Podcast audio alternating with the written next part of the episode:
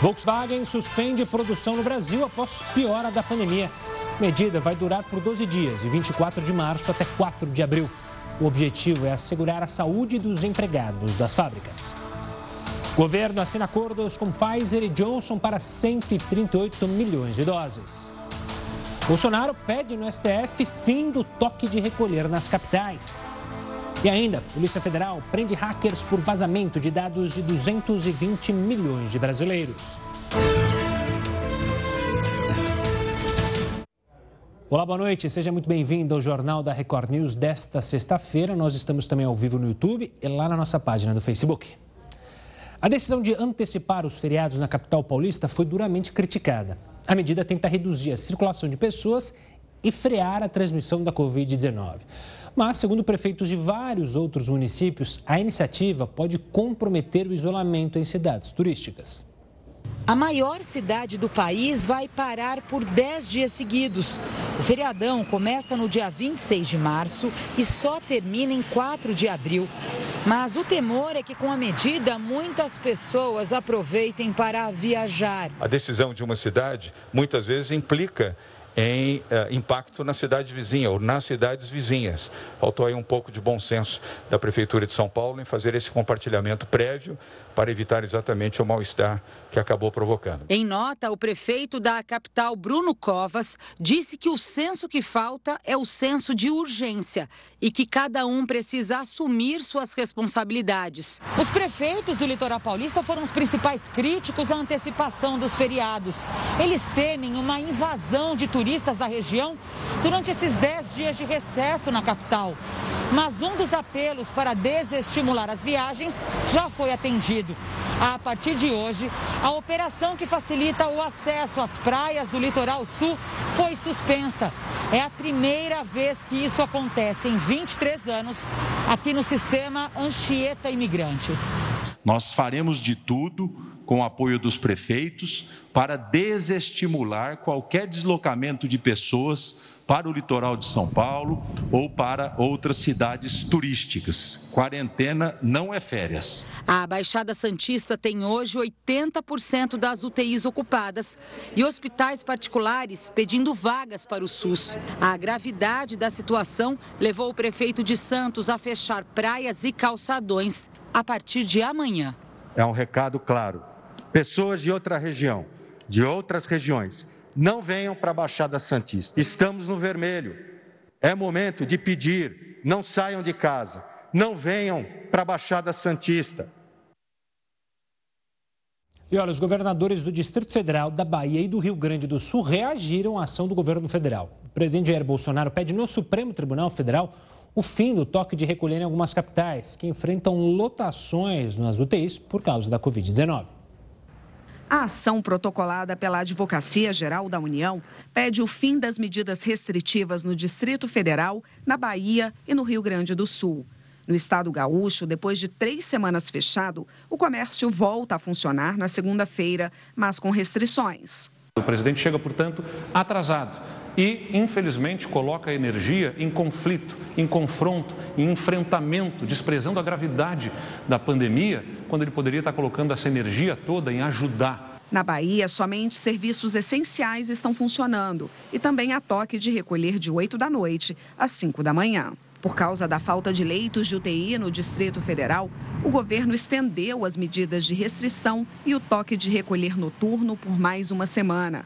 O governador Ibanês Rocha disse que não vai comentar a ação do governo federal até que ela seja julgada. A ação do governo argumenta que, mesmo em casos de necessidade sanitária comprovada, medidas de fechamento de serviços não essenciais exigem respaldo legal e devem preservar o mínimo de autonomia econômica, possibilitando a subsistência pessoal e familiar. Estão aqui aplicando aquela legislação de estado de sítio prevista na Constituição, que não, não basta eu decretar estado de sítio, o Congresso tem que, tem que validar embaixo. Onde é que nós vamos parar? Será que o governo federal vai ter que tomar uma decisão antes que isso aconteça? Será que a população está preparada para uma ação do governo federal dura tocante a isso? Por causa dessa declaração, hoje o presidente do Supremo ligou para Bolsonaro. Luiz Fux questionou Bolsonaro se ele pretende mesmo decretar o estado de sítio no país.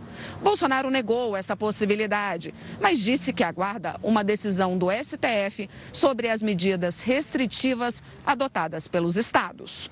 Segundo a Constituição, o estado de sítio só pode ser declarado com o aval do Congresso. Essa medida permite, por exemplo, ações drásticas como a proibição da circulação de pessoas nas ruas.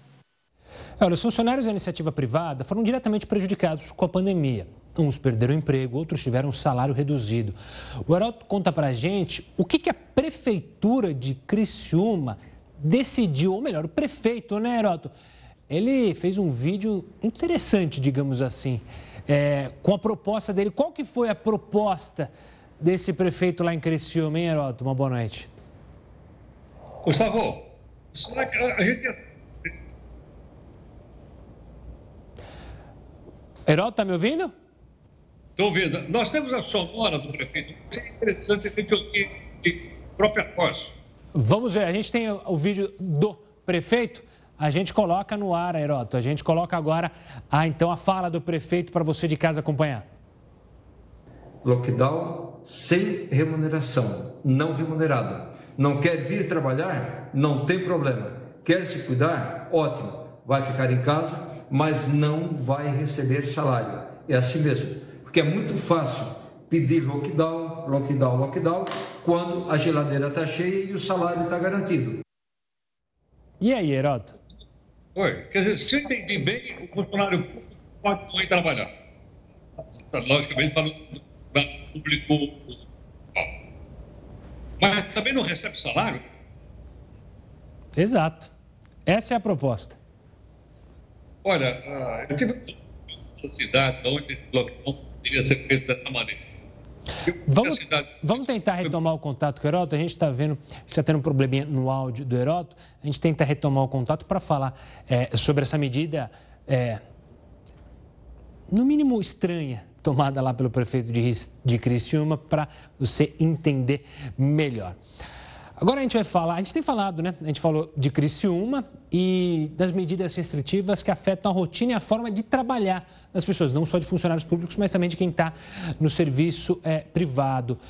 Você sabe quais são os seus direitos com essas mudanças? A gente vai conversar agora com a especialista em direito trabalhista, Taluana Alves. Taluana, uma boa noite, obrigado pela participação aqui conosco. A gente tem visto várias medidas que afetam a vida de todos, em especial trabalhadores principalmente relacionadas a horários. Por exemplo, horários escalonados é, na indústria, no mercado. O empregado é obrigado a seguir, ele tem a obrigação de seguir é, quais são os deveres e as obrigações é, do empresário com o funcionário. Uma boa noite, Taluana. Boa noite, Gustavo. Boa noite a todos. É um prazer estar aqui com vocês. Bem, realmente é, são mudanças né, que a gente tem visto diariamente. É, em relação ao escalonamento que o governador aqui de São Paulo ele é, indicou, é, não se trata de uma lei, se trata de uma orientação. Então, a empresa ela não está obrigada a cumprir. Mas é, nós estamos tratando muito com o bom senso, né? Então vale muito a pena seguir sim o escalonamento, a orientação do governo, para que não haja esse tumulto dentro das, dos ônibus, dos metrôs e dos trens. Italuana, a gente obviamente tem acompanhado um número maior de casos, um número enorme de mortos, hoje foram mais de 2.700. É, no começo da pandemia, quando a gente batia ali 400, 300, várias empresas inseriram home office. Só que com o passar do tempo, elas obrigaram os trabalhadores a retornar aos escritórios. O trabalhador pode, num momento como esse, se sentindo acuado, se sentindo com medo por causa da pandemia, exigir a volta do home office ou ele é obrigado a seguir as orientações da empresa? Gustavo, a empresa ela tem o poder diretivo, ou seja, ela pode exigir a forma de que será trabalhada. Quando ela estipula que seja home office, o empregado ele é obrigado a cumprir E quando ela fala para retornar ao ambiente físico, ele também é obrigado a voltar, a não ser que esteja dentro do grupo de risco, né? Mais uma vez falando que o bom senso nesses, nesses dias e nessas, nesses problemas é essencial. Italuana, como que acontece essa negociação? A gente falando de bom senso, mas como que um funcionário pode falar com a sua direção ou um grupo de funcionários, seja para o sindicato, seja é, por eles se juntarem é, ali em 10, em 15, enfim, é, dependendo da situação de cada empresa, como que pode ser feita essa negociação? Eu tenho visto na prática os empregados muito preocupados com a sua empresa, né? Então, na verdade, a preocupação não é só pessoal, mas é a preocupação num todo de perder ou não o seu emprego. Então, vale muito a pena conversar com o seu chefe direto, dependendo da situação, sim, comunicar, pedir uma ajuda dos sindicatos. Os sindicatos estão muito solícitos também para ajudar, para é, é, um momento que todos precisam se ajudar, né? Não há é, uma parte, é, não há duas partes, existe uma parte só que luta para sobreviver essa crise financeira, da saúde. Italuana, você tem sentido isso por parte das empresas também? A gente noticiou na nossa abertura, ainda vai falar mais sobre isso. O exemplo da Volks, que mandou parar a operação e colocou os funcionários em casa. É, outras empresas têm tomado medidas, elas têm consultado justamente os empregados. Você sente também desse lado uma preocupação delas em passar as informações, em trazer é, a explicação, em pedir a compreensão do funcionário? Sim, eu vejo muito isso na prática como nunca vi antes. Empresas é, pedindo mesmo ajuda dos funcionários, funcionários é, às vezes até falando para o seu patrão, olha, pode atrasar meu salário, eu, eu aceito, eu só não quero perder o meu trabalho, perder o meu emprego. Eu tenho visto na prática é, ambas as partes se ajudando. Em relação a, a Volks, também é uma situação muito complicada, onde o sindicato ele realmente teve que intervir, né? mas aí é uma situação um pouquinho mais complicada. Italuana, a gente falou do funcionário, obviamente, do empresário, da empresa e a Justiça do Trabalho. Quando começou a pandemia lá atrás, a gente imaginou uma judicialização enorme de várias questões relacionadas ao trabalho, por causa das demissões, das remunerações alteradas. Como tem sido isso na prática? Você tem sentido também uma participação maior da Justiça do Trabalho em tentar conciliar mais do que nunca do que decidir em prol de um ou de outro? Veja, é, na prática, muitos juízes estão sim com esse, com esse ímpeto conciliador. Porém, é, na justiça, a gente, vai ter, a gente vai ver os reflexos daqui um bom tempo ainda.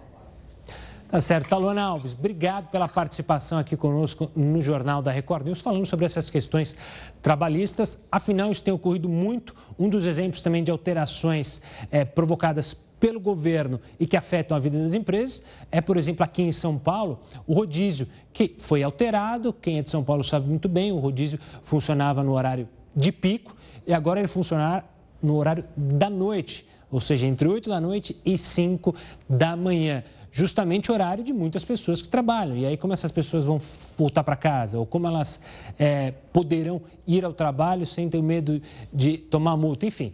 Isso é ser, isso será decidido tanto entre funcionários, empresas e a gente, claro, segue acompanhando, como a Tolona falou, há o risco de uma judicialização enorme em relação aos trabalhos e a preocupação tanto de empresários em manter viva a empresa e para manter viva ela precisa ter funcionário, quanto funcionários em manterem vivos os empregos e também a empresa, mas isso, claro, no momento de crise econômica, com o momento de algumas cidades é, adotando o lockdown, há preocupação, há um medo com o incerto, futuro incerto da economia, pelo menos neste momento. A gente vai falar também sobre isso, sobre a perspectiva das pessoas com a o pensamento delas para o futuro, mas é daqui a pouco. Agora vamos voltar a falar com Heroto sobre o prefeito de Criciúma. A gente mostrou é, a, a fala dele, quer dizer que ele pretende lockdown para os funcionários lá da prefeitura.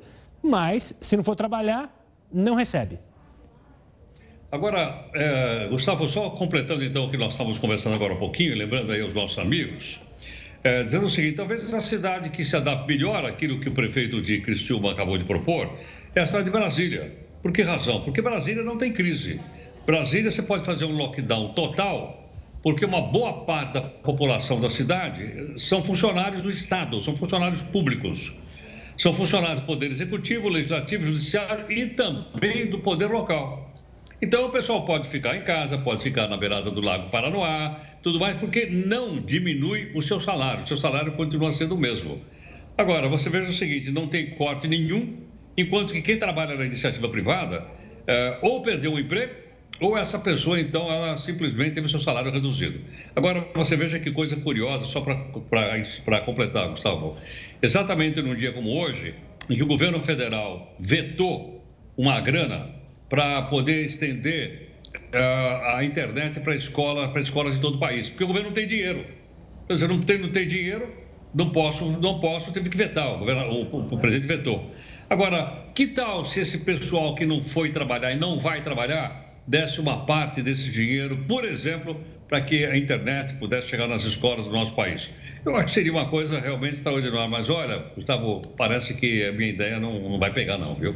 Pois é, eu também suspeito que não vai pegar. Infelizmente, eu relembro aqui uma frase muito usada, né? Esse aqui é um país rico que tem muitas pessoas pobres. Então não adianta falar que o país não tem dinheiro e que é pobre. O problema é esse, como você mencionou, né, Heroto?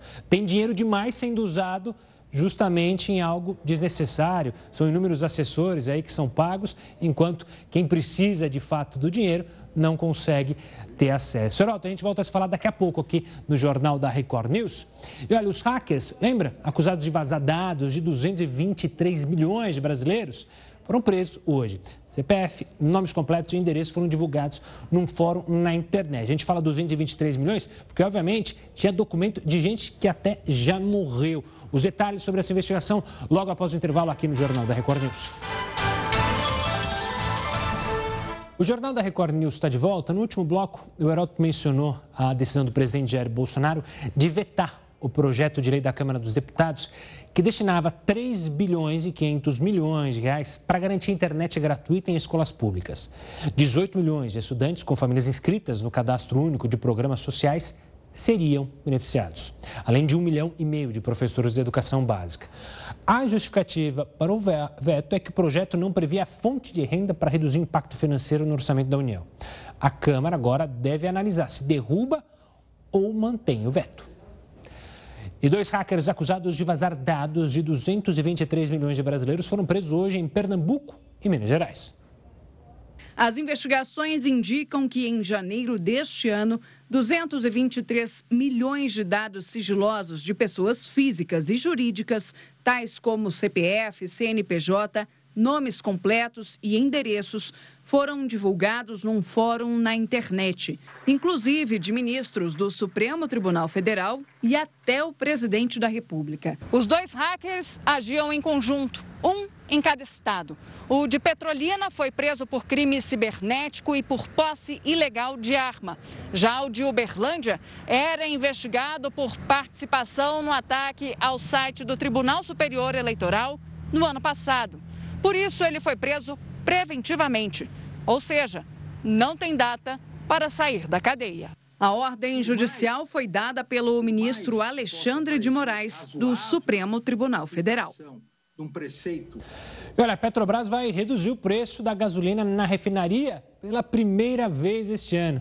O que, claro, é uma boa notícia. O etanol poderia ser mais barato, mas ele viaja de trem ou de caminhão, o que então aumenta o preço. Euroto, que turismo é esse do etanol que faz o preço na bomba ficar tão caro? Olha, Gustavo, imagina a seguinte situação. Vamos pegar o interior do Brasil, qualquer lugar que tenha uma usina que produza o etanol, o álcool, e produza também açúcar. Aí sai um caminhão carregado de etanol. E bem perto da usina, na estrada, tem um posto de gasolina.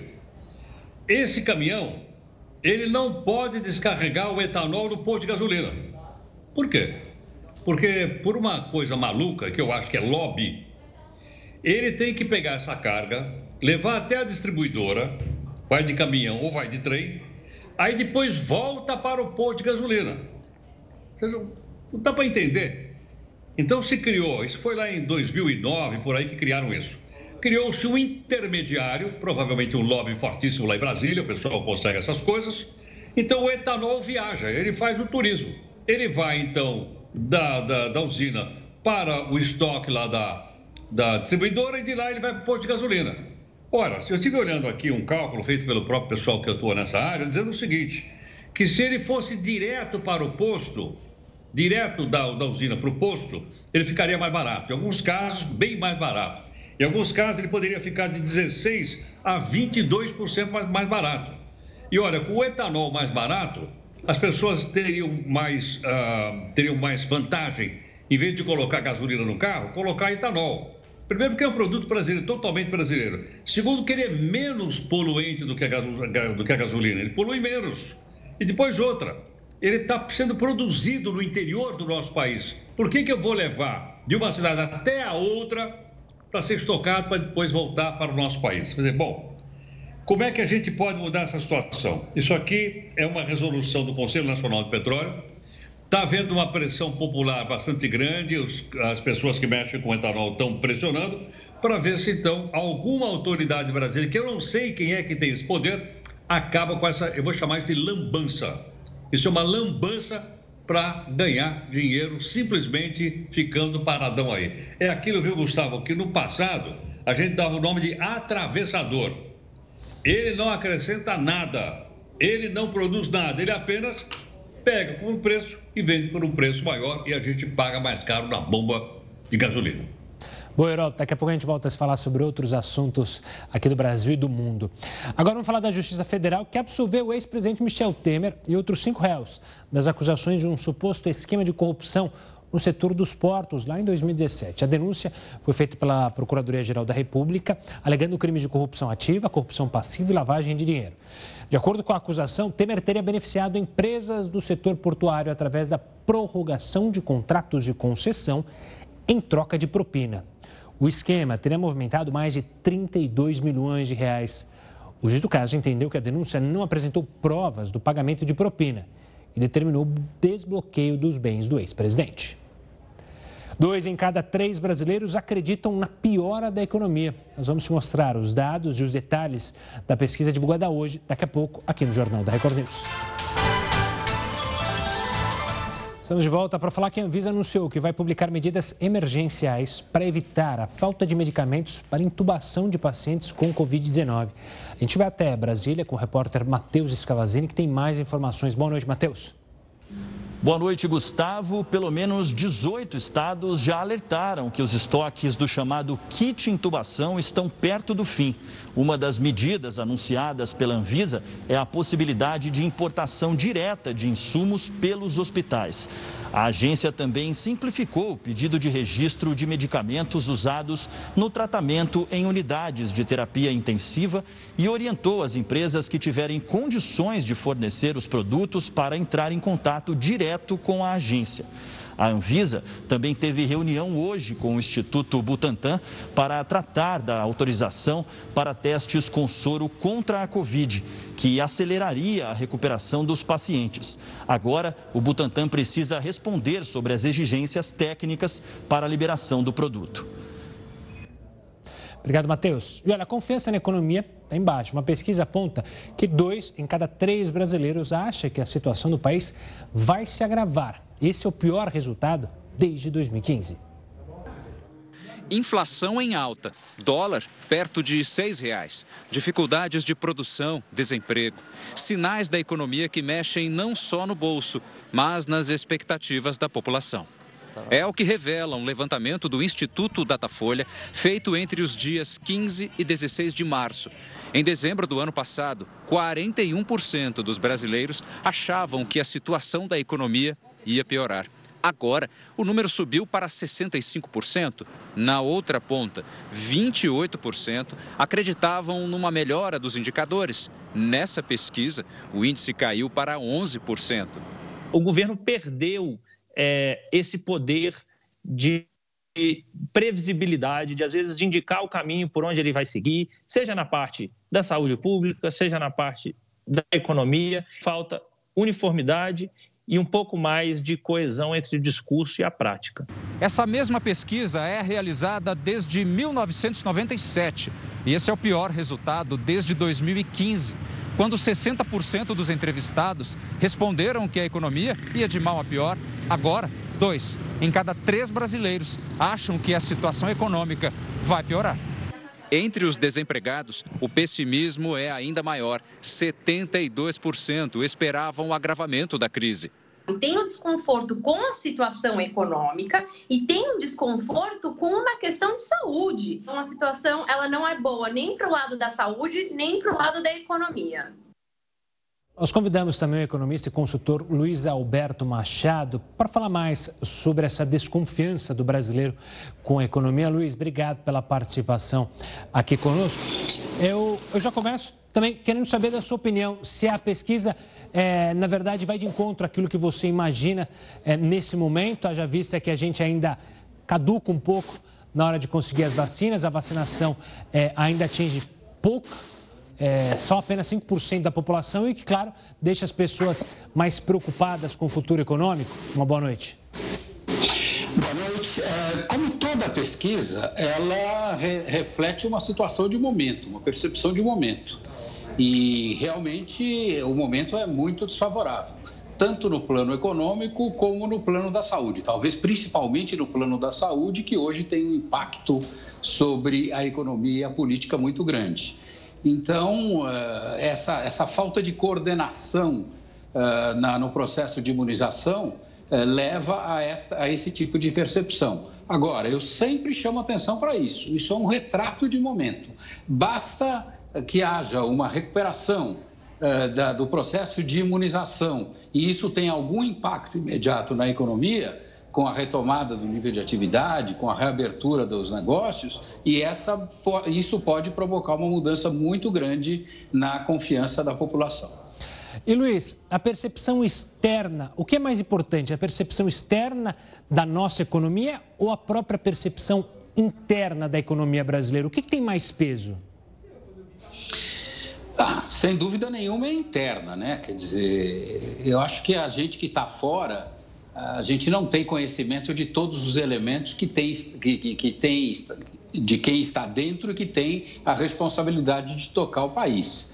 É claro que até por como uma questão de rito do cargo, institucionalmente, o discurso não pode jamais ser de entregar os pontos, ser de reconhecer uma derrota. Mas o que eu percebo é na, na conduta do presidente, do, do, do, ministro da Economia, do Paulo Guedes, uma postura muito é, conscienciosa, muito realista e ele está longe de achar que a situação é desesperadora. Ele, ele ainda acredita num crescimento positivo para esse ano e resta torcer para que ele não esteja errado. Né?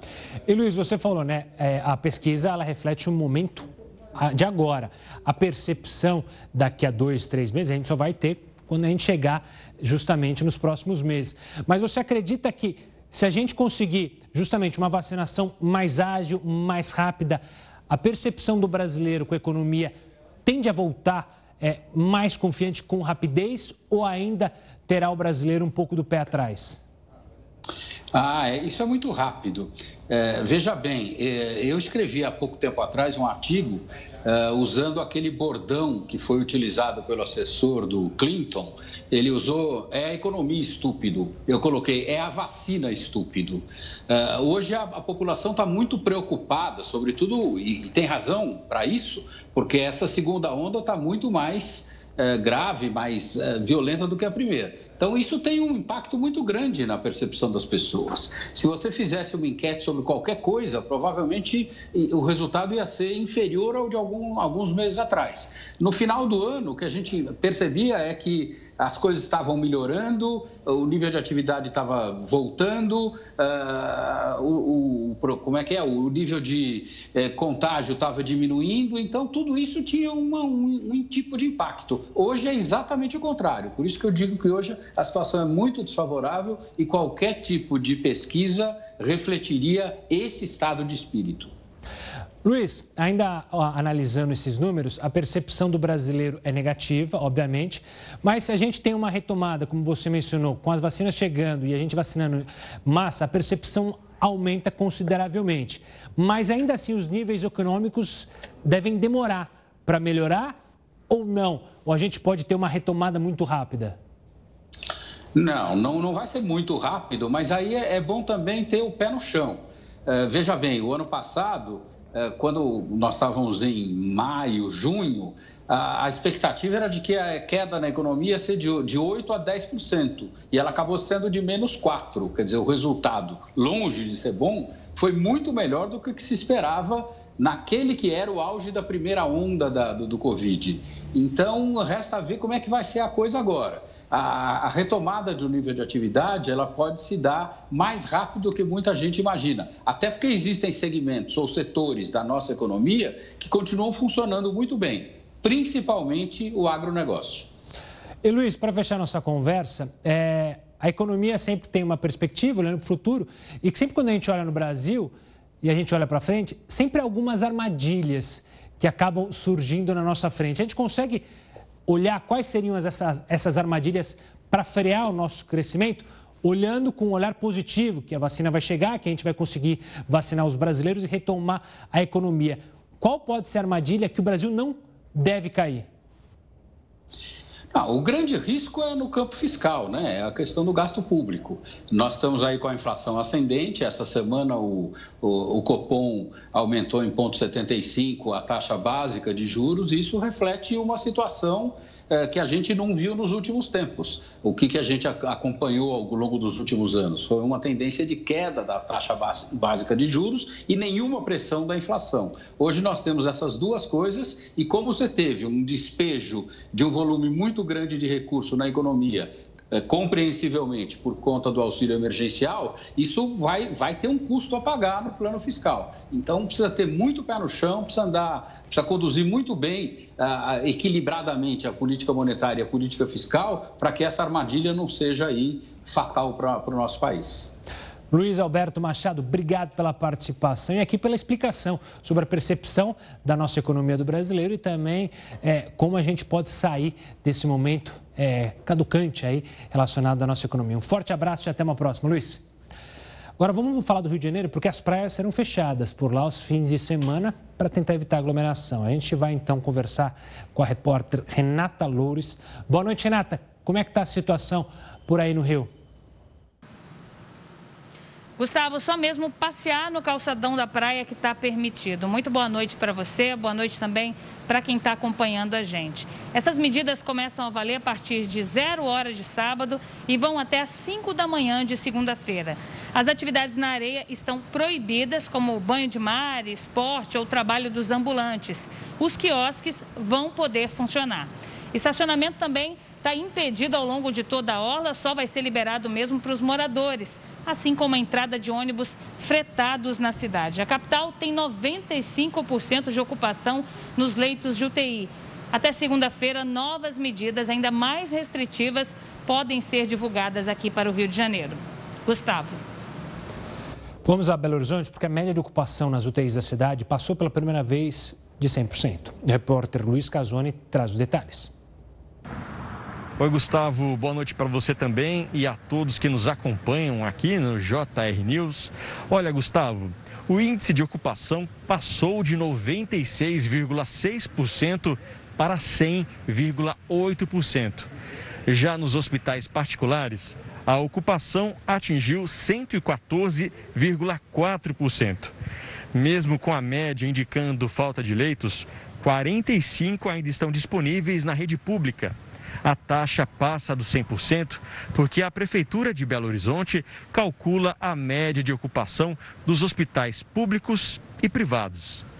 De Belo Horizonte, Luiz Casoni para o Jornal da Record News. Obrigado, Luiz. E ainda em Minas, os hospitais públicos precisam de profissionais da área da saúde. Com a criação de novos leitos para pacientes com a Covid-19, mais vagas de trabalho também são abertas, mas nem todas têm sido preenchidas. Os hospitais lotados, pacientes à espera de vagas, número crescente de mortes e profissionais de saúde esgotados.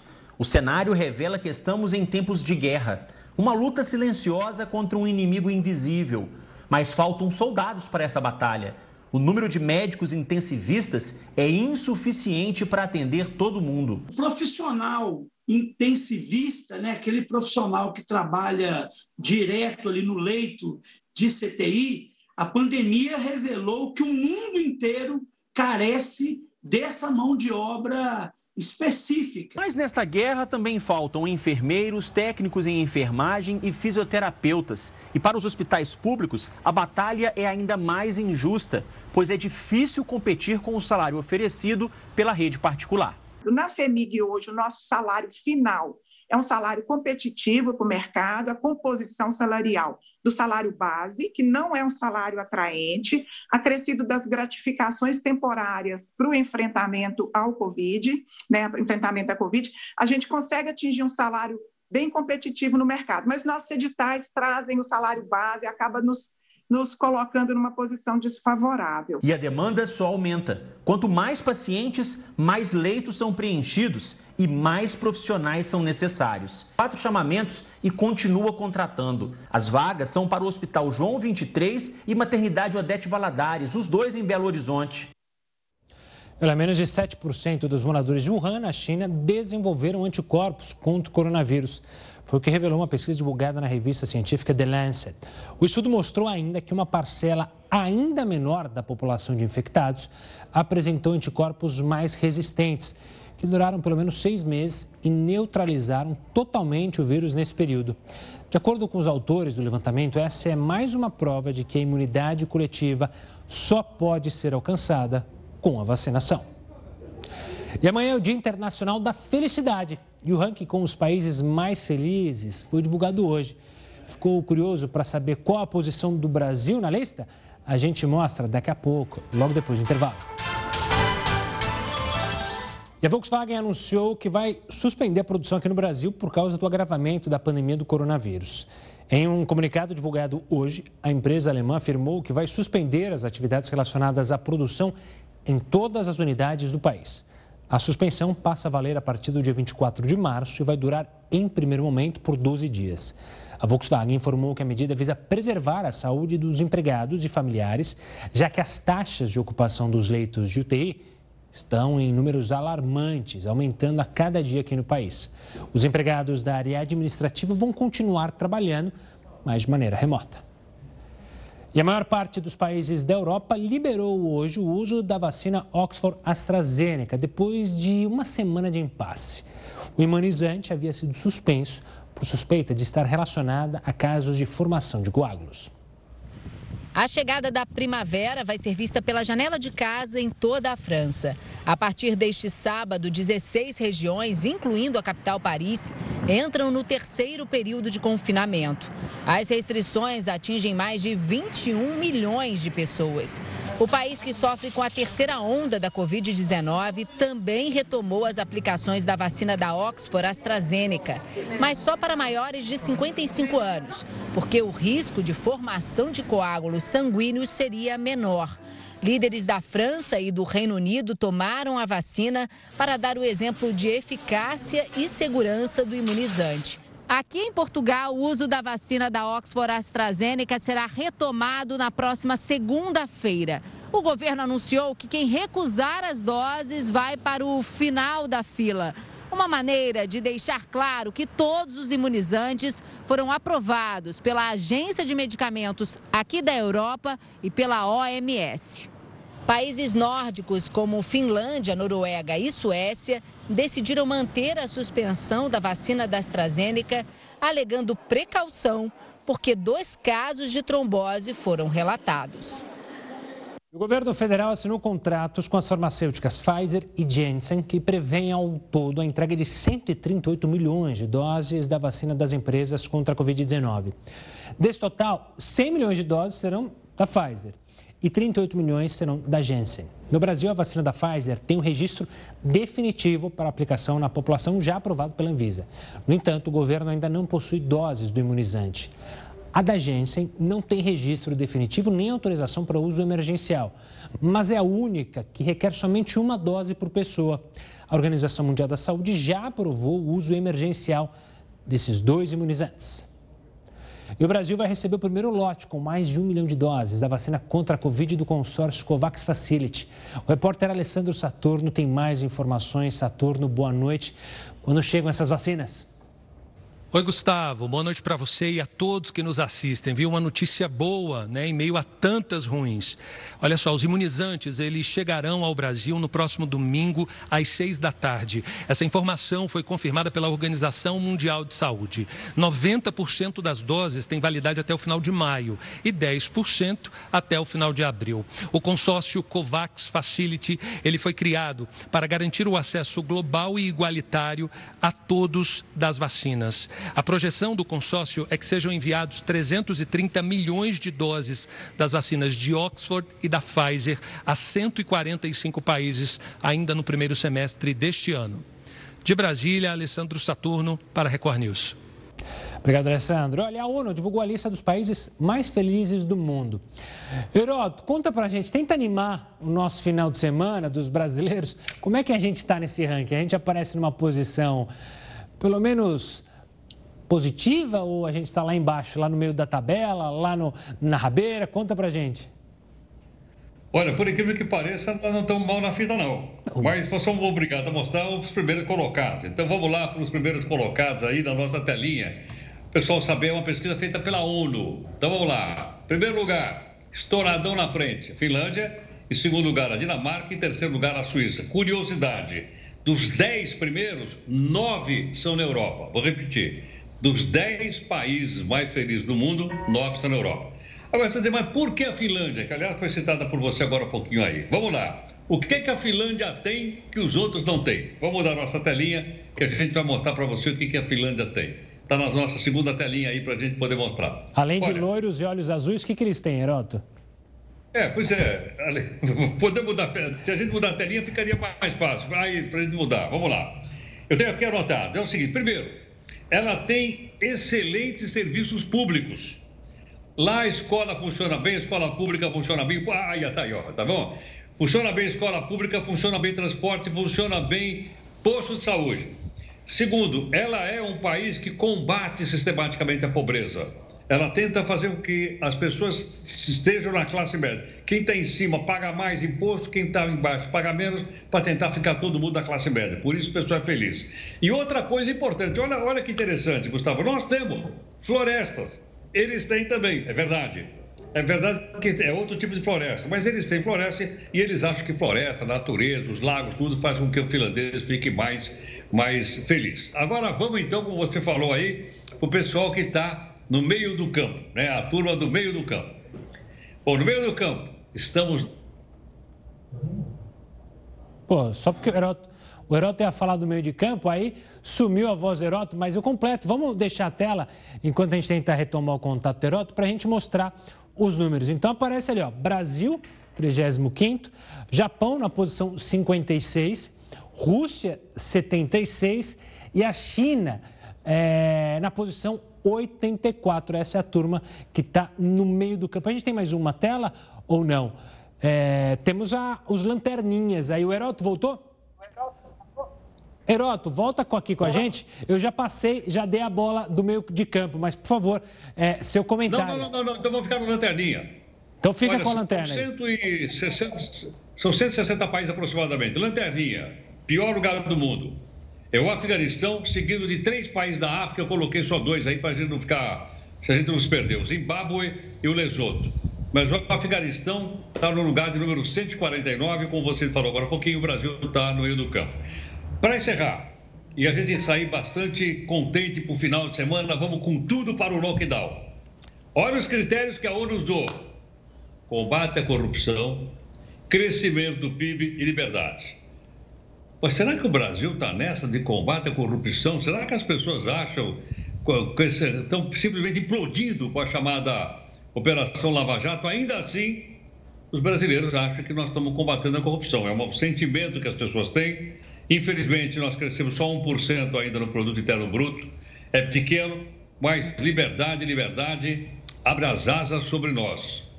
Das lutas, na tempestade, da que ouçamos tua voz. Sabe onde é isso ou não? Ah, por favor, você. Eu vou depois trazer uma, já que você está bem musical, é, depois eu trago uma outra que não tem um nível cultural igual ao seu, mas por favor. Esse seria o hino nacional brasileiro. Mas da República aí, mas eles acharam mais bonito o do Império. Aí ficou o ouviram do Ipiranga as margens praças. Mas esse liberdade, liberdade, teve, virou hino da República. E já que você falou sobre o final de semana, né? Hoje eu vi uma no WhatsApp que eu achei pelo menos divertida e engraçada para tentar alegrar, que é o sexta-feira Pluct Plact Zoom.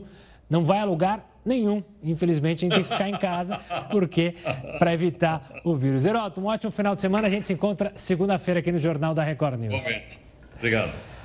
Bom, a pesquisa mostrou que 7 milhões de mulheres deixaram o mercado de trabalho durante a pandemia. Elas são as mais afetadas pelo desemprego. Amanda trabalhava no setor administrativo de um hospital e levou um susto em janeiro quando ficou desempregada. Eu trabalhava no setor de engenharia e meio ambiente. Segundo eles, é, o motivo foi é, redução de funcionários. Como as contas não param de chegar, ela resolveu investir em um novo trabalho.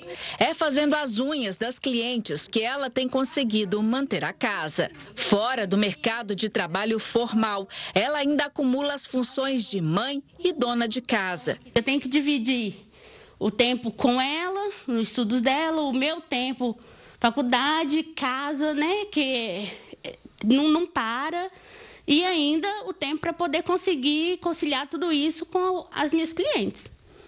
O fechamento de escolas e creches também afetou mais fortemente as mulheres, principalmente por causa do acompanhamento das aulas online dos filhos e do aumento das atividades domésticas. Segundo uma pesquisa do Datafolha, 57% das mulheres que passaram a trabalhar remotamente disseram acumular a maior parte dos cuidados domésticos. Além de estarem em setores mais afetados pela pandemia, a histórica divisão desigual de serviços domésticos e cuidados com os filhos aumentou a carga de trabalho para as mulheres. Para a maioria das mulheres, esse trabalho do cuidado ele duplicou. Então a gente vê as mulheres como as principais responsáveis, as principais pessoas penalizadas pela pandemia, no sentido de ter que ficar em casa é, exercendo né, esse trabalho que é invisível, que não é remunerado e que não é reconhecido aí enquanto um trabalho efetivamente, né? Segundo a cientista política, é preciso pensar ainda no retorno dessas mulheres ao mercado de trabalho com o fim da pandemia e nas consequências deste longo tempo sem investir na própria carreira. São mulheres que vão passar aí um, dois, três anos sem uma capacitação para o mercado de trabalho. E essa edição do Jornal da Record News fica por aqui. Tem um ótimo final de semana. A gente se encontra na segunda-feira, mas você segue agora muito bem informado com o News das 10 e a Manuela Caiado. Manuela, um ótimo trabalho.